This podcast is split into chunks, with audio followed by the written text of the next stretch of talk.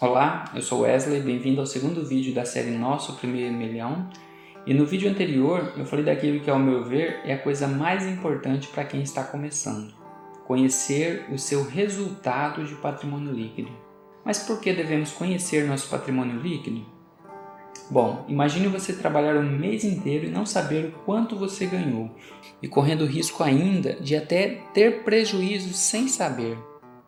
Daniel Kahneman, vencedor do Prêmio de Ciências Econômicas, equivalente ao Nobel, para ele, a maioria que perde pensa que está ganhando. Então, se você não conhece seu patrimônio líquido, é isso que pode acontecer. É por isso que as pessoas trabalham anos e anos sem evoluir seu patrimônio. A coisa mais comum são as pessoas ficarem iludidas, acreditando que o valor que elas ganham é o salário que recebem. Então trabalham, recebem seus salários e vão vivendo, acreditando que estão tendo algum ganho mensal, quando na maioria dos casos estão trabalhando apenas para se manterem e por não conseguir evoluir seu patrimônio, acaba se tornando escravos do trabalho.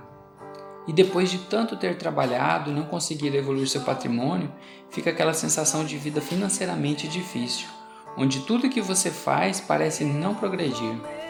Por isso acabam trabalhando onde não desejam, quando não desejam e o pior, muitas vezes quando nem deveriam.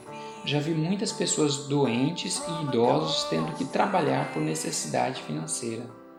É isso que acontece quando perseguimos uma miragem. Focar no dinheiro que recebe como medida de ganho é uma miragem. Se quer realmente ser eficiente em saber o quanto você ganha, o seu foco deve ser seu patrimônio líquido.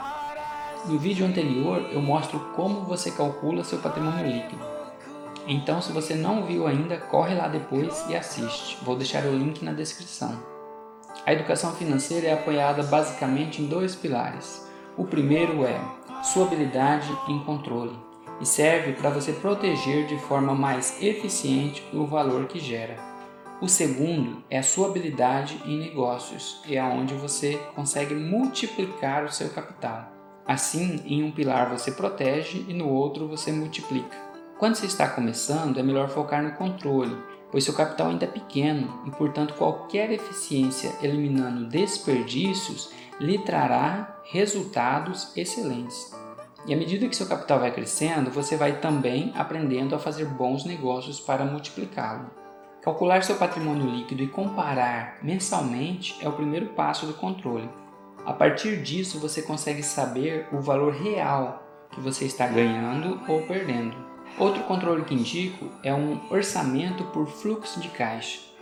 Basicamente, é você projetar suas receitas e despesas futuro e como seu caixa financeiro ficará com essas entradas e saídas.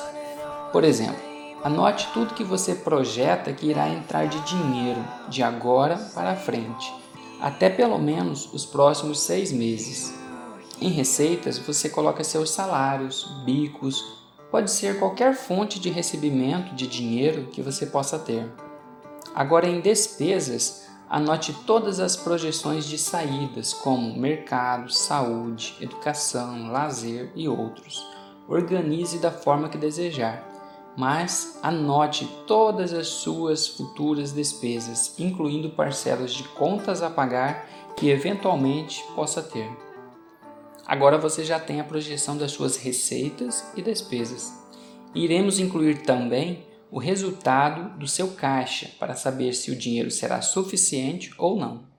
Para isso, você deve inicialmente somar o dinheiro que você tem disponível agora, somar com suas próximas receitas dentro do mês e subtrair as despesas próximas dentro do mês, o resultado vai gerar o saldo do seu caixa até o fim do mês.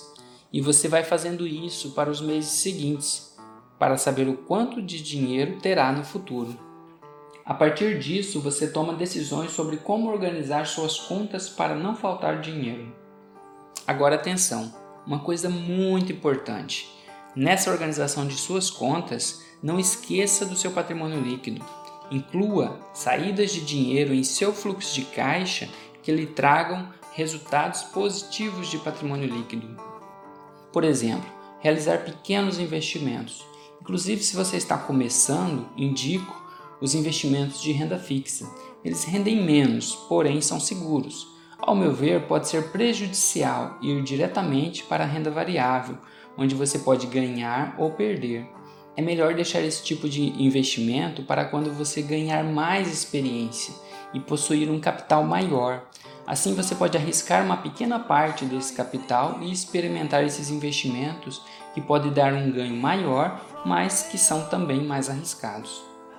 O risco dos investimentos em renda variável diminui à medida que você os conhece mais. Isso é diretamente proporcional. Investimentos em renda variável é todo aquele que seu lucro pode variar com o tempo. Em alguns casos pode até ser negativo, como por exemplo ações. Você pode ter um grande ganho ou uma grande perda.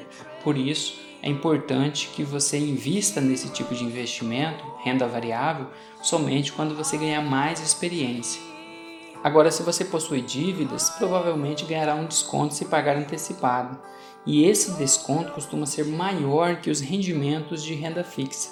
Assim sendo, compensa na maioria das vezes ir eliminando suas dívidas antes de começar a investir. Isso também dá impacto positivo direto em seu patrimônio líquido.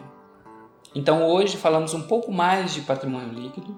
Você aprendeu também a fazer seu orçamento por fluxo de caixa e já sabe, se tiver devendo, muitas vezes compensa pagar antecipado suas dívidas antes de começar a investir.